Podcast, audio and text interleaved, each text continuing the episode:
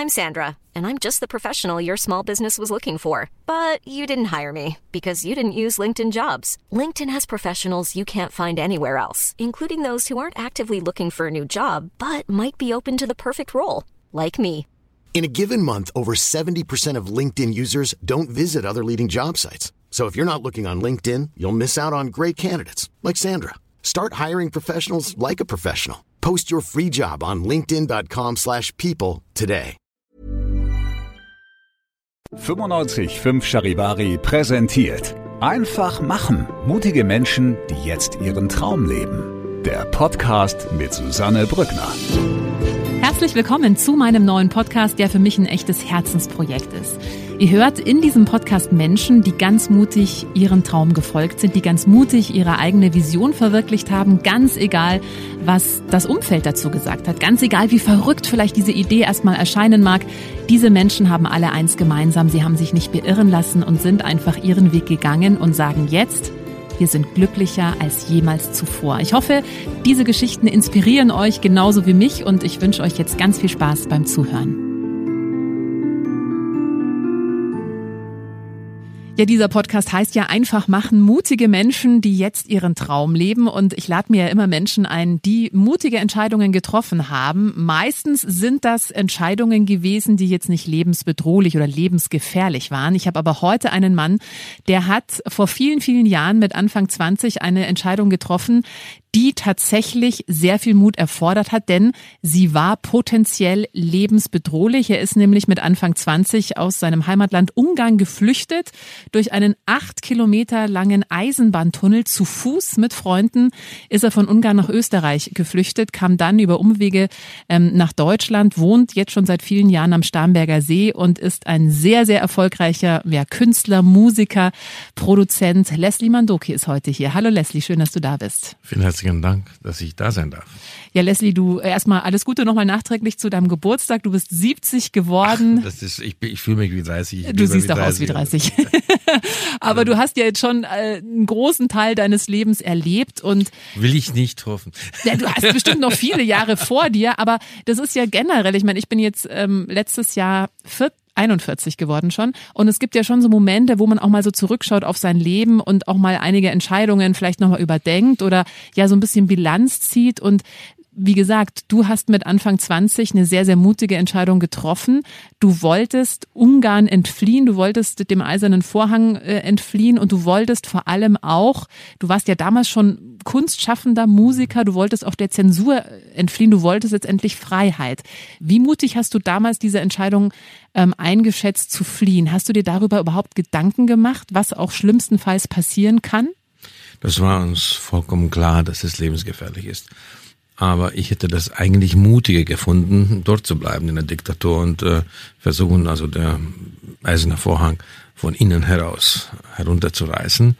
Und ähm, viele meiner damalige Weggefährten haben auch völlig zu Recht mir Vorwürfe gemacht. Also du bist dann in der sichere Westen geflüchtet, mhm. zwar unter lebensbedrohlichen Umständen, ähm, hast du diese Flucht auf dich genommen, aber im Grunde genommen, da warst du in der sichere Westen.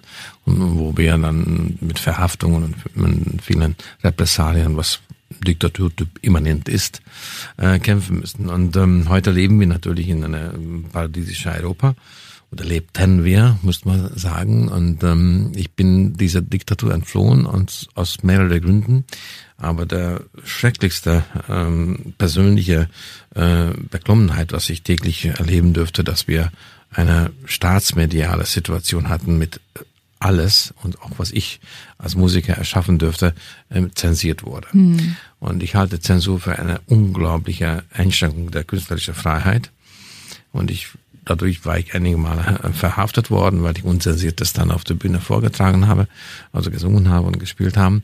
Und ähm, gab da irgendwann mal, ungefähr ein Jahr von unserer Flucht, einen Film, wo ich dann das äh, gespürt habe, das hieß Ausbruch, das war ein ungarischer Film, der, der ein bisschen so diese äh, Beklommenheit also unter der Diktatur beschrieben hat und dort dann die Hauptdarsteller sagte, naja, äh, zu einer Polizistin, also wie groß sind Sie denn? Und hat sie dann irgendwann mal gesagt 170 und dann gesagt, stellen Sie mal vor, Leben lang in einem 160 Zentimeter großen Raum leben mhm. zu müssen. Und da habe ich gesagt, ja, genau, das ist es.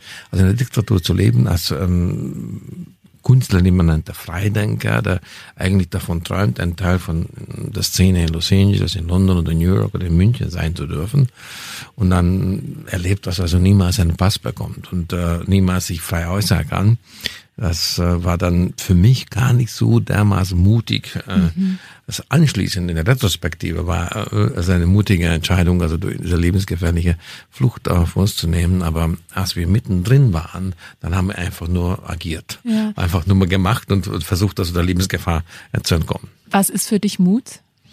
Mut ist, äh, glaube ich, ähm, nicht immer mit der Mainstream zu schwimmen. Mhm. Und ähm, ich hatte das immer wieder in meinem Leben und äh, meine Kinder haben zu meinem runder Geburtstag und äh, zu unser dreifacher Jubiläum, weil 40 Jahre Tonstudio und äh, 30 Jahre Mandogi Soulmates, unserer Band, ähm, auch eine Rede gehalten bei dieser Feier und und meine Tochter formulierte das so, und das ist, glaube ich, der zutreffendste Beschreibung überhaupt, dass aus dieser Tunnel wurde eine Brücke.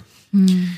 Und ähm, ich glaube, dass es äh, eine sehr bedauerliche gesellschaftliche Entwicklung heute ist, dass es Mut notwendig ist, dafür Brücken bauen zu dürfen. Mhm.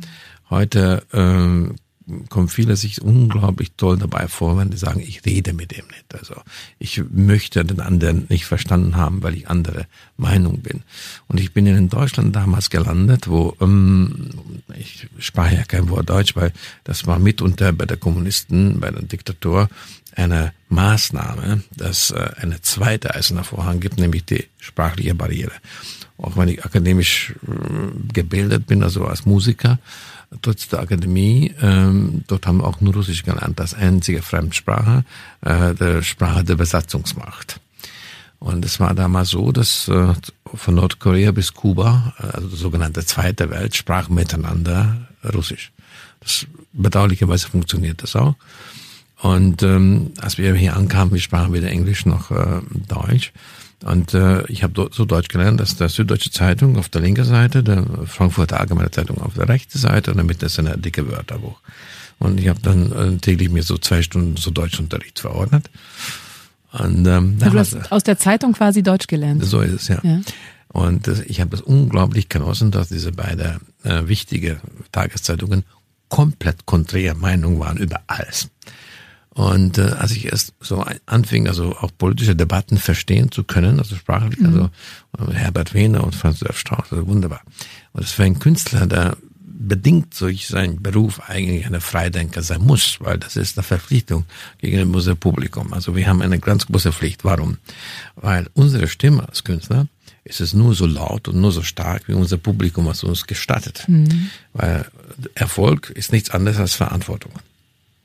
Und wenn wir aber diese Verantwortung wahrnehmen wollen, demütig äh, der Publikum dienend, dann müssen wir alle diese Schattierungen wahrnehmen. Und dann müssen wir stabil in unsere eigene Wertekanon sitzen und durchaus das annehmen, dass das Konträr, das Gegenteilige, ist nicht eine feindliche, sondern einfach eine gegenteilige Meinung ist, die wir dann durchaus argumentativ begegnen können. Und dann dadurch verfeinern wir unser eigener Standpunkt, lernen wir auch dazu, überzeugen wir oder werden wir auch möglicherweise überzeugt. Ähm, und das ist sehr, sehr wichtig, äh, dass wir das nicht verlieren. Ja. Und in dieser äh, schrecklichen Entwicklungen, was wir in den letzten paar Jahren gesehen haben, wir spüren, dass in der Gesellschaft so eine Spaltung sich aufgemacht hat. Und was ist heute Mut? Das war deine Frage. Äh, heute ähm, empfinde ich durchaus als ein mutig, wenn man gegen die Spaltung ähm, versucht anzutreten und, und diese Tunnel, durch ich mit 22 gekommen bin, ist wirklich zu einer Brücke, mhm. äh, um zu funktionieren. Und auch wenn die Brückenpfeiler ab und zu mal so dermaßen angeschlossen sind und zerstört sind und das kaum noch zu finden sind, aber da wieder aufzubauen und, und, und dann durchaus äh, in, in, in strittige Standpunkte hineingehen und versuchen zu überzeugen. Das ist wichtig und dieser Mut müssen wir aufbringen. Also nicht das Ausschließen und, und zum Beispiel, wir, wir können das mal ruhig mal ansprechen, wenn, wenn wir das sehen, also was in Berlin da an Dysfunktionalität passiert. Also das hat dann nicht parteipolitische Gründe, sondern einfach ähm, wollen wir wirklich der nächsten Generation dieser Dysfunktionalität anbieten. Mhm. Also äh, gehe ich einen ganz äh, kurzen Weg. Also ähm, in dieser Retrospektive 1975 ist August, wir kommen drei Burschis an, drei Künstler in München, äh, Flucht, wir sind auch ein bisschen verletzt durch das äh, ganze Geschehen und wir sind am Stachus hier in München. Also Äh, wenn jemand nicht Münchner wäre, dann würde ich sagen Straßenknoten, Straßenbankknotenpunkt. Also das ist einfach für, für Verständnis für Nicht-Münchner. Und ähm, da haben wir festgestellt, wow, also wir sind im Paradies angekommen, weil diese Straßenbahn ähm, hatte einen Fahrplan.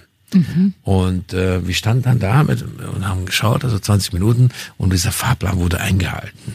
Und äh, dann haben wir festgestellt, der dritte Aspekt war, dass dieser Fahrplan äh, war in einer wetterfester Kasten. Also diese Industriegesellschaft war schon damals so weit, mhm. dass sie in der Lage war, in Osteuropa absolut ausgeschlossen, eine ähm, wetterfeste Kasten zu bauen, wo die Dichtung nicht porös und der Staub nicht fehlte. Mhm.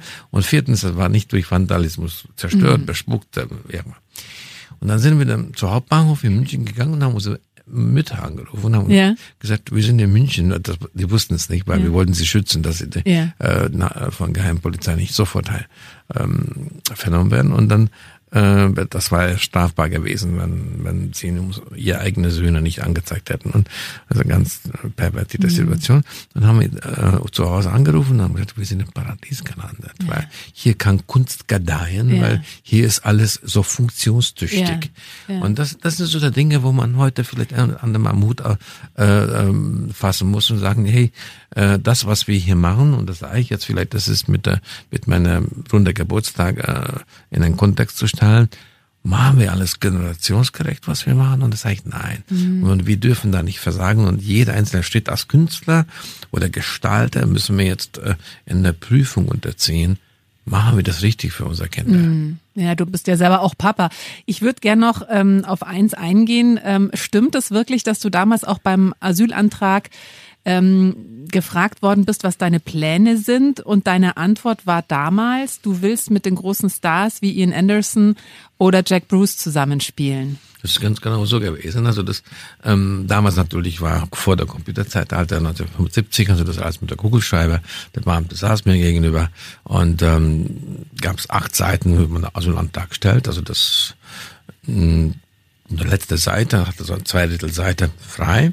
Und da muss man so reinschreiben, also der Beamte schrieb da rein, was man so hier werden möchte. Also was hat man hier eigene Freiheit vor. Und er sagte so, ähm, ja, ich verstehe, dass, dass ihr, mm, also er sprach nicht sonderlich gut Englisch und ich ein bisschen auch schon. Und ähm, da habe ich gesagt, ja, also ich bin eigentlich gekommen, meine Träume zu leben und äh, nicht mein Leben zu träumen und äh, habe vor eigentlich der britische Prog Rock repräsentiert durch Jack Bruce von Cream und Ian Anderson von Chattertal und amerikanische Fusion Jazz repräsentiert jetzt von Eddie Maola in dem Fall zusammenzuführen. Und, und das ist mein künstlerische Vorhaben und das hat er in meinen Asylantrag eingeschrieben.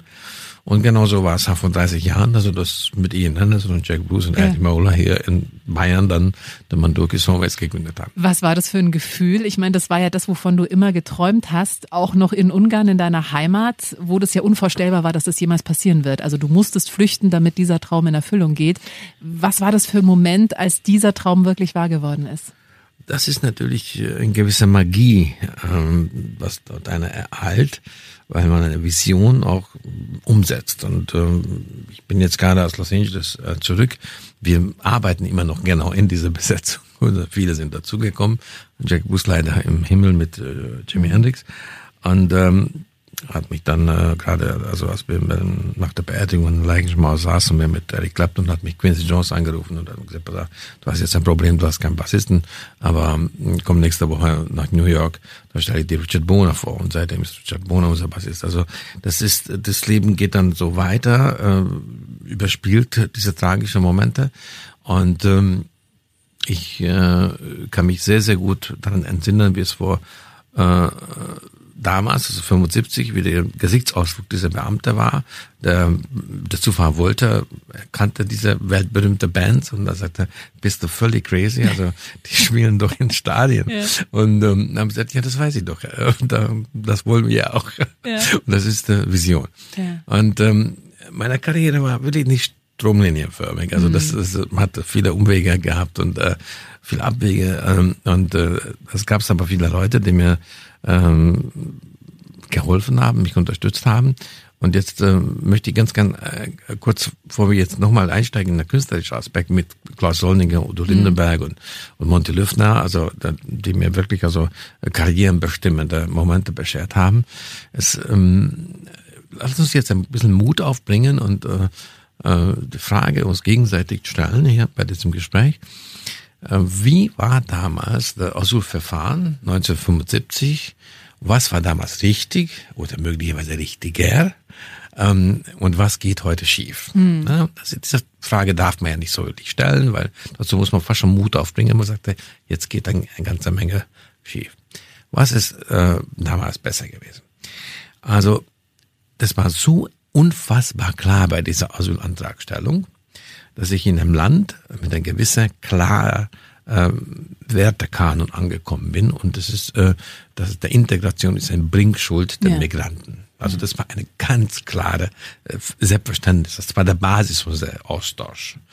Also das ist der Bringschuld. Der zweite Aspekt war, dass ähm, von der Antragstellung bis zu meinem ersten Tag, wo ich also ähm, sozialversicherungspflichtige Arbeit, nämlich als Schlagzeug in Schwäbischer Landestheater gespielt habe. Das heißt, eine bereits eine wirtschaftlich äh, wertvoller Teil dieser Gesellschaft geboren, geworden bin, ist nicht einmal vier Wochen vergangen. Mhm.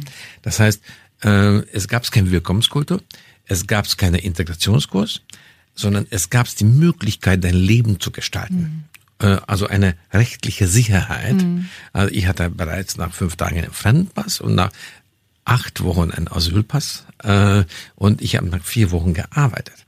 Das heißt, ich ich dürfte mir dieses wunderbare Land für mich erarbeiten, entdecken und lieben lernen. Und ich habe mich dann, äh, ich wollte eigentlich nach Amerika weiter, aber ich äh, habe mich an dieses Land, an der Mentalität, an den Menschen, an die Kultur verliebt und habe gesagt, okay, ich bleibe jetzt erstmal hier, möchte äh, Goethes und Schillers äh, Sprache lernen. Und äh, mein Abiturarbeit in einem Konservatorium in Literatur war gerade Schiller und Goethes Korrespondenz und das war, ich möchte mal im Original lesen können mhm. und so lange bleibe ich und dann gehe ich nach Amerika. So, das war so eine mhm. fabrische Vorstellung. Und, und dann natürlich ist es unfassbar großartig gewesen, dass nach der ersten paar Monate, die durchaus Beschwernisse hatte, ähm, wenn man nur das erste Mal vor einer äh, Theke bei Edeka steht und also, also vorher man vom Wörterbuch das zusammenfieselt, wie man da so spricht und dann man alles falsch macht natürlich, um, ähm, dann, äh, weil man zehn Decker und also, wenn man das nirgendwo steht, dass es man in Deutschland Gramm äh, sagt ja, und kein Decker ja, und, und, und, ja. und ähm, das ist in, in auf Ungarisch war diese Wurst, was äh, in Baden-Württemberg Leone mhm. heißt, das mal zufälligerweise hieß ist halt Pariser. Mhm. Und, äh, also, also auf Ungarisch. Also, also man will man zehn Decker Pariser aufgestellt. Na, lachen natürlich die ja, ganze ja. Äh, Hausfrau. Und meine, also so gab es viele witzige Situationen. Mhm. Also äh, und und das ist natürlich nicht nur einfach, aber ich habe wahnsinnig viele liebe Menschen und ich möchte jetzt gerne eine Ehepaar auch in Erinnerung rufen, äh, die wir bis zu ihrem Tod und jetzt auch nach ihrem Tod noch Mutti und Vati nennen. Ein Ehepaar, die uns aufgenommen haben, schlicht einfach, weil die ja gehört haben, so zwei Musiker sind. Also und da haben die halt einfach uns geholfen in den ersten paar Wochen, also die Behördengänge und alles. Mhm. Und das, diese Menschlichkeit und, und wir haben so ein tolles Land und äh, wir müssen jetzt etwas mehr Freiraum für uns als Deutsche gewähren, unser eigenes Land äh, lieb zu haben. Interessant, ganz kurz, du sagst für uns als Deutsche, fühlst du dich, ähm, welcher Nationalität fühlst du dich zugehörig? Also ist ein, Deutschland? Bayer, ich bin ein Bayer. Du bist ein Bayer. Also mhm. das ähm, Dr. Herbert zum 1. September war der Volkswagen-Chef und ähm, wir arbeiten für Volkswagen Konzert, für Audi und Porsche seit Ewigkeit musikalisch und war ein größeres Konzert ähm, in Dürr, das ist der größte Audi-Werk, also das ist in Ungarn zwischen Wien und Budapest. Und da war natürlich der Vorstandsvorsitzende auch da und vom Konzern und dann äh, sah, wie die ungarische Musiker mich umarmen und so. Und da sagt er, bist du eigentlich Deutscher oder Ungar? Hat die gleiche Frage, mhm. wie du jetzt gestellt. Und habe gesagt, ah, lieber Herbert, ich bin eigentlich ein Bayer. Mhm. und so ist ja. es auch. Also ja. ich bin eindeutig, ich bin auch nur deutscher Staatsbürger. Also mhm. das ist ein ganz wichtiger Aspekt. Ich lehne auch grundsätzlich politisch die Idee der zwei äh, Staatsbürgerschaften ab. Mhm. Äh, man äh, sollte zu einer Nation mhm. gehören mhm. und dort auch seine Pflichten und auch wahrnehmen, eindeutig verwurzeln. das gehört an, auf ein anderes Blatt, das ich selbstverständlich, also meine kulturelle Wurzel in Ungarn habe, das ist meine Muttersprache, das ist, ich kenne die Kultur und dann äh, verpflichtet mich auch durchaus dazu, dass wenn ich mal kurz in Ungarn bin, selten genug, ähm, dann versuche ich äh, dafür zu werben, uns Deutsche dort zu verstehen. Mhm. Und hier, wenn über Ungarn Fragen gestellt werden, da versuche ich also auch mh, äh, Verständnis dafür aufzubringen, welche geohistorische äh, Situationen äh, gewisse Themen halt anders. Äh, also zum Beispiel nur die 180-jährige äh, äh, osmanische Besatzungszeit. Mhm. Also oder, oder der, nur der, der Russophobie der Ungarn ist halt bedingt durch der bis 1989 der russische Besatzungszeit, auch der 56er, der, der blutigste Niederschlagung der, der Volksaufstandes, also durch die Russen. Also das sind äh, so geohistorische Sachen, mhm. die man auch gerne erklärt und äh, man, wenn man halt äh, auch mit der Russophobie auch aufwächst wie ich, also mhm. das, weil man, also der Russenhass war ja Selbstverständlichkeit, das lag in der Luft, schreckliche Besatzungsmacht. Und die haben sich wirklich also unfassbar unmenschlich benommen als Besatzungsmacht. Und ähm, ja. Aber gleichwohl, man lernt diese Sprache zwangsweise in der Schule und äh, mehr oder minder zwangsweise begegnet man natürlich die große russische Literatur. Mhm. Äh, und Dostoevsky und äh, äh Stravinsky Musik und Eisenstein Film und, und man hat dann irgendwann mal einen Status der Verständnis für diese Kultur entwickelt und auch der Brutalität, dieser Todessehnsucht dieser mhm. Kultur. Äh, und ähm, dann deshalb äh, ist die Befürchtung, dass sowas, was mir jetzt in Europa passiert, ist dann mehr ausgeprägt. Also ja. ich habe auch vor 14 Monaten zu meiner Kinder in Weihnachten gesagt, das ist so letzter friedlicher Weihnachten, mhm. weil das ist mhm. das so, weil, weil diese Befürchtung, dass sowas Ungeheuerliches passiert, was wir gedacht haben, dass in Europa sowas nicht mehr mhm. möglich ist, also dann doch möglich ist. Also durch diese äh, äh Situation, die wir halt von hier aus, also in so sichere Mitte der Europa, wo wir jetzt in München sind, ähm, natürlich nicht so schnell nachvollziehen können. Aber ich bin in dieser brutale Situation. Ähm, dadurch, dass ich jetzt gerade 70 geworden bin, ich habe natürlich mit drei und drei Viertel Jahr erlebt, äh, wie das aussieht. Mhm. Also eine Stadt, äh, wo 8000 Tote am Abend liegen auf der Straße, von den Russen abgeschlachtet. Mhm. Also die sind drei Studenten bei uns in der Wohnung gestorben. Ich habe sie mhm. nicht gesehen, aber gehört schon. Mhm. Also das ist äh, das ist das brutal und, äh, und das ist also eine, eine beschämende Tatsache, dass, dass meine Generation es nicht vermocht hat, ja. äh, das zu verhindern. Das mhm. ist so, sich äh, in, in Jugoslawien äh, dann und jetzt in der Ukraine, wenn sich dieser Gemetzel wiederholt. Das, ja. ist, äh, das ist was ganz schrecklich. Absolut. Ich würde gerne ähm, nochmal mit dir über deine Karriere sprechen. Ähm, ein Punkt, glaube ich, den du manchmal schon gerne ausgeklammert hättest, weil du schon öfter in Interviews gesagt hast, du wirst manchmal nur so darauf reduziert, ist Genghis Khan. Aber ich glaube, es ist trotzdem einfach ein wichtiger Meilenstein gewesen damals. Ähm, man kannte dich oder du bist da über, über Nacht quasi ja berühmt geworden oder bekannt geworden, vor allem mit Genghis Khan. Ähm, jetzt, wenn du zurückblickst, bist du dankbar, das erlebt zu haben? Oder sagst du, wow, das hat mir eigentlich mehr Steine in den Weg gelegt, weil ich eben sehr reduziert worden bin auf dieses Schlager und eigentlich mein Herz, dein Herz war jetzt nicht der Schlagermusik äh, verschrieben, sondern du hast dich ja wirklich als, ich will jetzt nicht sagen, dass alle Schlagermusiker keine ernstzunehmenden Musiker sind, aber dir ging es ja schon eigentlich um andere Musik, ja, um eine andere Art von Musik. Wie würdest du das heute einschätzen? War es etwas, was dich nach vorne gebracht hat oder was dich eher gehindert hat? Beides ist zutreffend. Mhm. Also eine äh, farbige Mischung ist das alles, weil äh, natürlich hat es mir anschließend dann noch ziemlich heftige Steine ins Weg gelegt, diese darauf reduziert zu werden und auch die Fehlannahme, dass man dadurch Vermögen geworden wäre und äh, dass immer diese Implizierung, also wo man sich begegnen dürfte oder müsste. Und deshalb war es schön und gut, dass ich dann nach Amerika abgehauen bin und dort quasi eine neue Karriere äh, angefangen habe.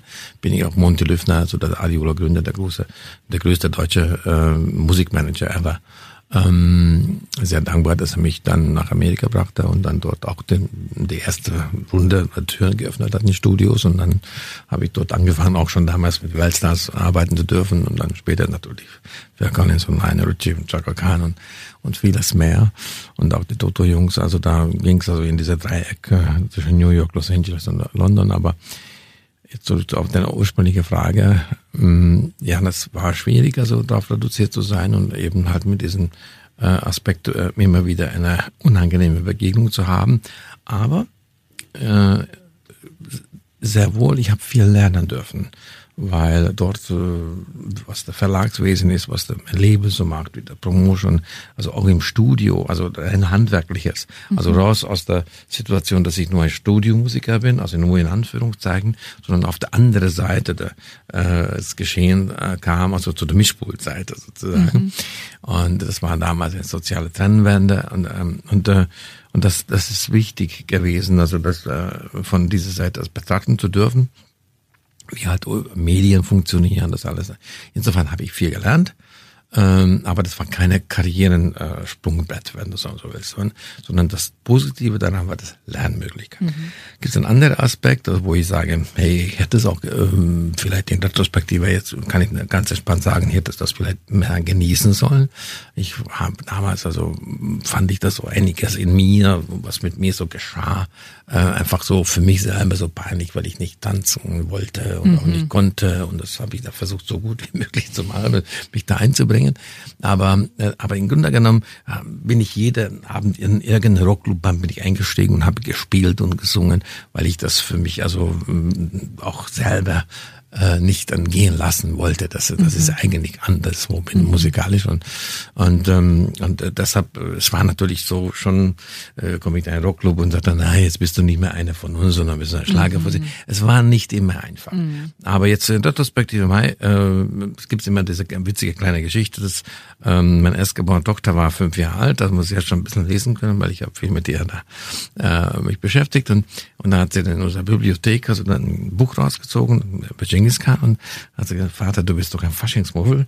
Was ist das da hier? Was hast du da hier Und dann habe ich, gemerkt, dass ich meine Kinder das nie erzählt habe. Ach, wirklich? Äh, also das, ähm, das war, war dir peinlich oder äh, unangenehm? Weiß ich nicht mal. Äh, das ist äh, war irgendwie nicht so der, der ein definiert. Teil. Mhm. Also das so, da, ich meine jetzt, also es ist jetzt 40 Jahre vorbei.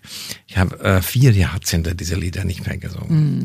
Also das, ähm, das ist es wirklich. Äh, aber jetzt habe ich zu, zu dieser dreifachen Jubiläum, also 30 Jahre Manduki Soulmates und 40 Jahre Studio und ich bin unter Geburtstag, fühle ich mich wie 30. Und dann habe ich ein, ein kleines Buch für meine Gäste, größere Party gefeiert.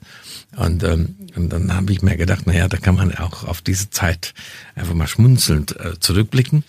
Und dann äh, habe ich ja zwei Seiten von 300 Seiten, zwei Seiten noch am Ende, und gesagt, jetzt, was alles jetzt, äh, was davor zu sehen war, von äh, Jennifer Rush angefangen, also alle, Joshua ja. Geddes und alle, die, vor allem die amerikanische Produktion und uh, Shows und uh, in Paris in Olympia und Hammersmith in London und der Grammys in, uh, in Los Angeles und so. Und dann haben wir gesagt, okay, Jetzt äh, für derjenige, der das wissen wollte, was hat er vor 40 Jahren gemacht und dann ein paar in Olympia Harlem mit Genghis Khan und so. Und dann habe ich dann äh, in diese Seite geschrieben, es gab noch ein anderer Aspekt, worüber ich eigentlich bisher nie nachgedacht habe, bis ich dieses Buch zusammengestellt habe. Ich war in Ostburg äh, eingesperrt in hinter des eisernen Vorhang, nie einen Pass besessen. Also ich hatte noch nie einen ungarischen Pass. Und ähm, wurde uns auch in der Schule schon erklärt, du siehst niemals in deinem Leben London, Paris mhm. oder New York oder Los Angeles.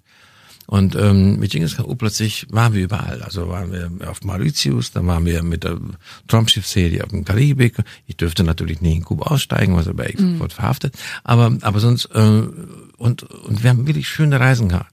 Und ähm, das war eine äh, junge Menschen, der eigentlich so erzogen wurde, du wirst nie irgendwo hinkommen dürfen, weil du bist Opfer der Kommunismus und dann, du bist in einer, in einer studentischen Opposition und das ist ein Rock äh, musikalisches Sprachrohr das war schon ein, ein Geschenk des Lebens. Mhm. Also diese ja. zwei Jahre, wo wir dann ähm, in meine ganze Welt umgekommen sind.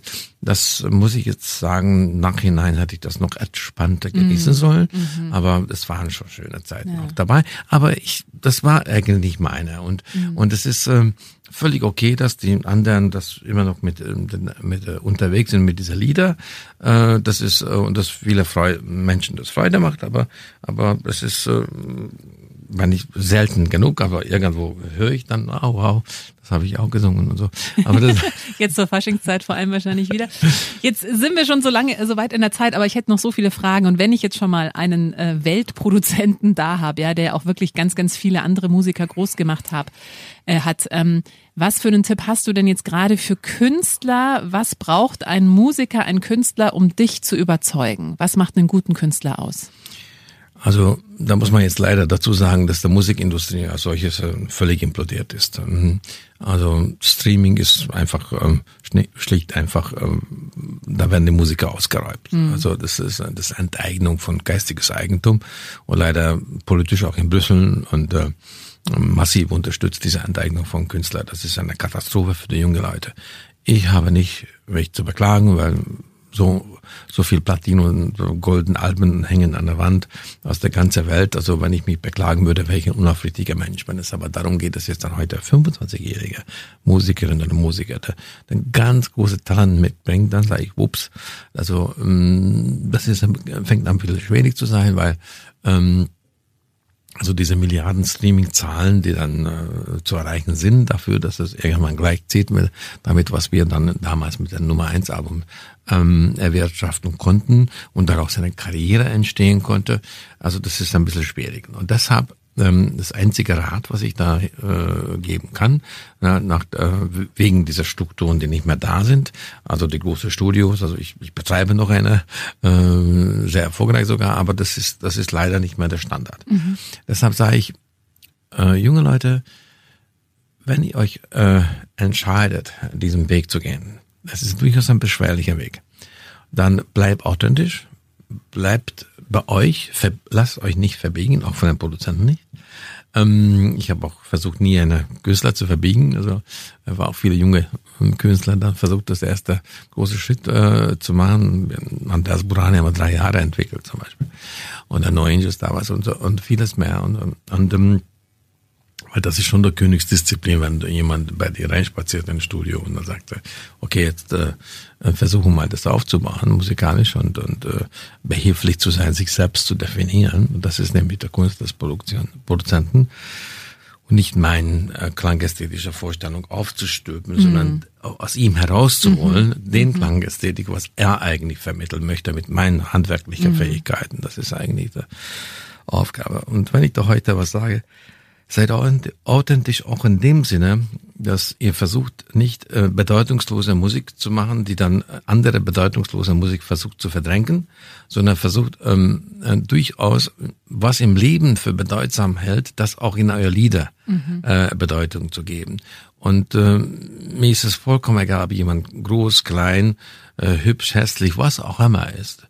Authentisch muss es sein. Mhm. Und, und wahrhaftig und, äh, und nicht verbiegbar. Also ich bin der tiefe Überzeugung, dass äh, große Karrieren entstehen nur durch authentische Ehrlichkeit, weil das Publikum spürt das. Ja.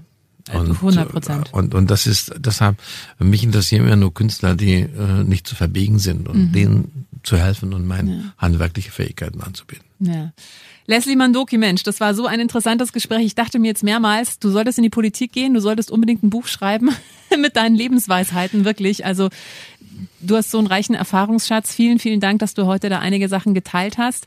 Ich wünsche dir ja noch ganz, ganz viele Jahrzehnte, äh, dass du erfolgreich weiter dein Leben gestaltest. Vielen, vielen Dank für deinen Besuch heute.